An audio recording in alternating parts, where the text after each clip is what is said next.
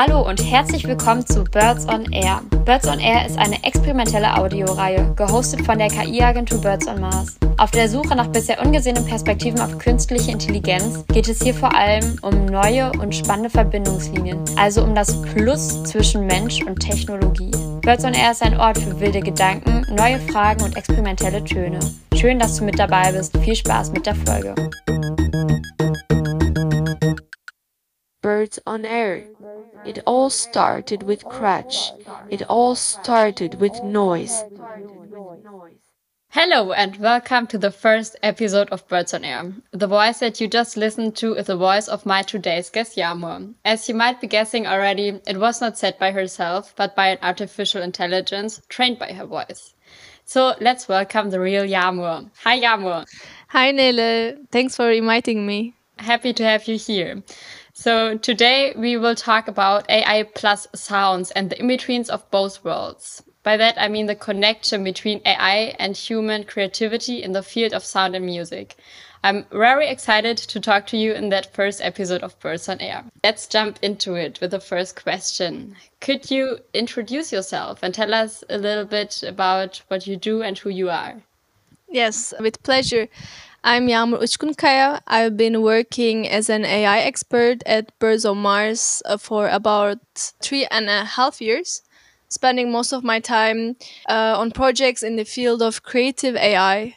But in general, so going more to the past, uh, I'm originally from Turkey and I moved to Berlin about six years ago to study media informatics and I think this city has a a lot of influence on me. So also the people it brought to me, and of course the local music scene here. Thanks to that, I got into electronic music and DJing, producing in general. So I started mixing records that I've been collecting for many years. I'm mostly an AI expert during the weekdays, participating in many projects at the intersection of AI technologies and art. And on the weekends, I do some DJing, spend time recording mixes for my radio show and producing. So I have to say, it has been a lot of fun so far to bring these two fields together AI and music and explore what they have to offer when they're actually combined together. So, exploring music through AI and uh, vice versa. Yeah, so to me, it sounds like you live at the right place. Berlin is definitely a place where you can't get away from music. So um, I thought we start with an easy question, or maybe it's not that easy. I don't know. But what is it that you like about music? I think it's mostly about feelings for me. I think, in terms of bringing out feelings, it's one of the most powerful vehicles out there. So I love its power of changing the moment it adds so much to the moment that you're living in. Of course it can also take so much away you know? Like for me enjoying the moment with the wrong music is almost like impossible.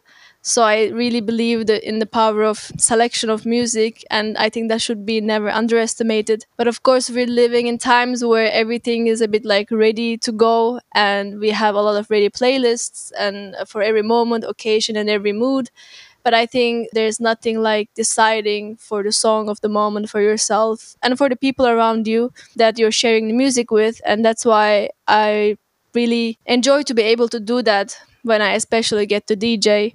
And yeah, like I said, what I really like about it is it adds so much to the moment. And I imagine it like looking at a scenery with and without music. It's like wearing a different pair of glasses and like perceiving the scenery in a completely different way. So I love how it influences our different senses. I like how it encapsulates feelings, moments. It's just enough to hear one song, you know, to travel someplace else. So how it brings out this nostalgia feeling. Sometimes best way to remember some parts of our lives is through music, I think. And I think you know this already. I often look back regretting what I used to listen back at high school, but I still enjoy traveling this way to the past. Oh wow, Yağmur! Um, I can really tell that you are into music, and um, I totally agree. I think this is something really powerful about music that it kind of stores feelings and memories. And so, as you already mentioned in the beginning, AI and sounds probably most of the people will think, okay, AI and sounds. This is something I know from Spotify, for example, where Spotify shows me like songs that are connected to the songs that I used to listen to in the past. But today we want to talk about a new way of seeing artificial intelligence, a new perspective of AI and music. So my next question would be, what is it that you find fascinating about AI? Um, there are a couple of concepts that I find very fascinating. I think one of them is mostly about our communication and communication with machines. So, to give it a general term, so one of them is how AI is closing this communication gap or maybe even removing completely this communication barrier between human and machine so seeing machines that are becoming more and more a part of our lives and more an extension of humans for long years now actually ai has changed the paradigms of for example a simple interaction of maybe a classic programming that a programmer has to give explicit commands to these machines. This could be to write a set of codes or rules for example so that the machine can follow these commands to achieve the desired result. And through ai it is now no longer just about a set of rules, but we give the machine examples, and in a sense, we give them freedom to learn from examples through algorithms.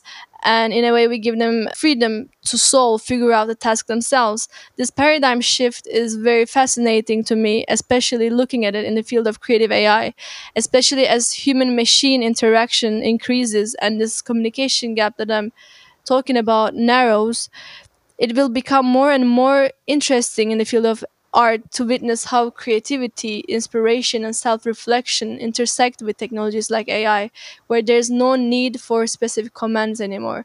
And that's why the possibilities are countless, in, in my opinion. And I think that's what makes it a bit scary for a lot of people. But for me personally, seeing it from a creative AI perspective, it's quite exciting. So thanks to the possibilities, possibilities that AI tools have to offer, I think the focus is becoming less and less on the technology itself actually and more on the idea and idea generation. So how do we what is the idea behind using this tool? So what is your idea? What do you want to do? How do you want to use a certain AI network and for what goal?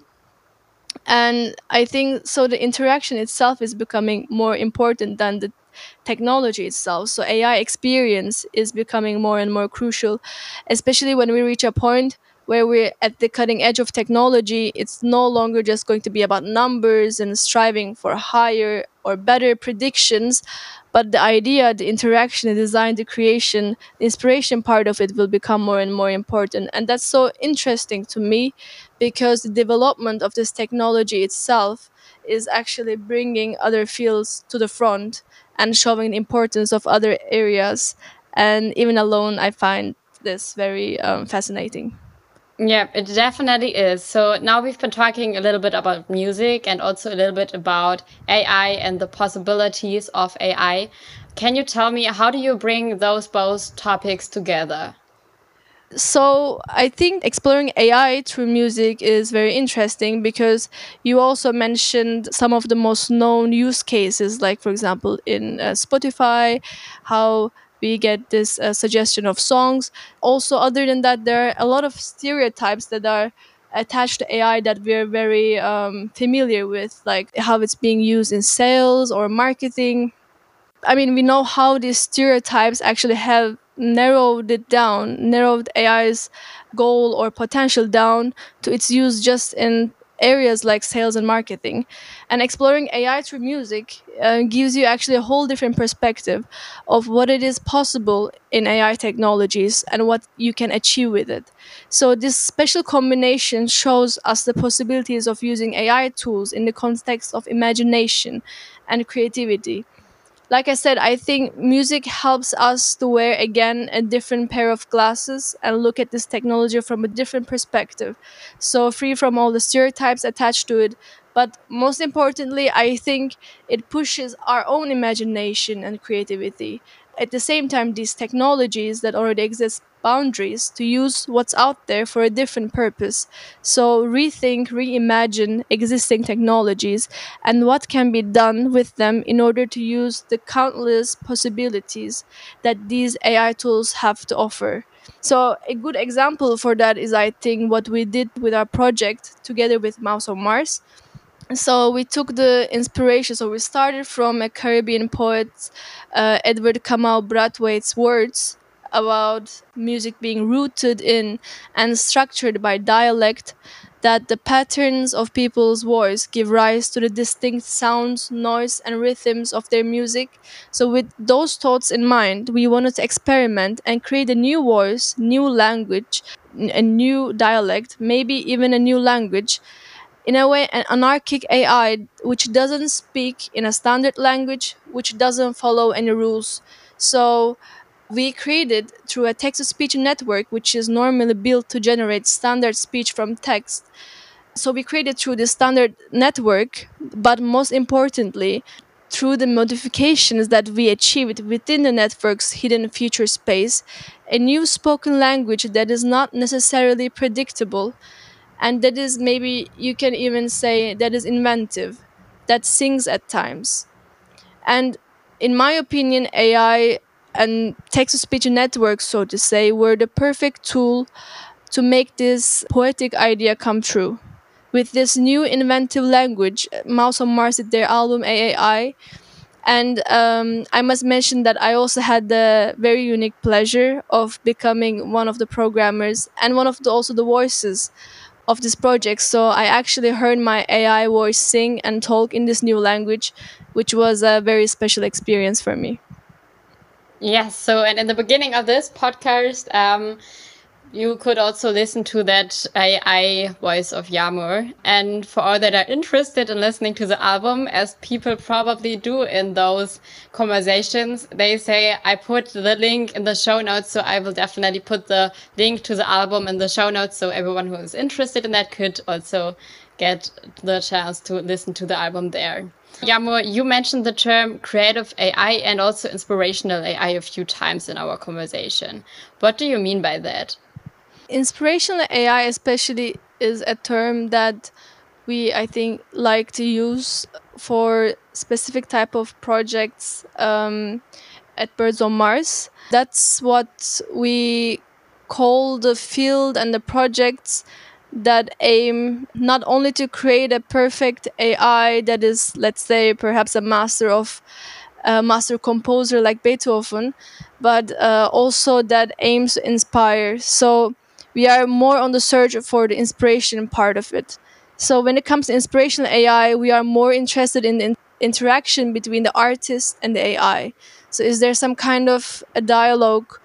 Is there some kind of a communication?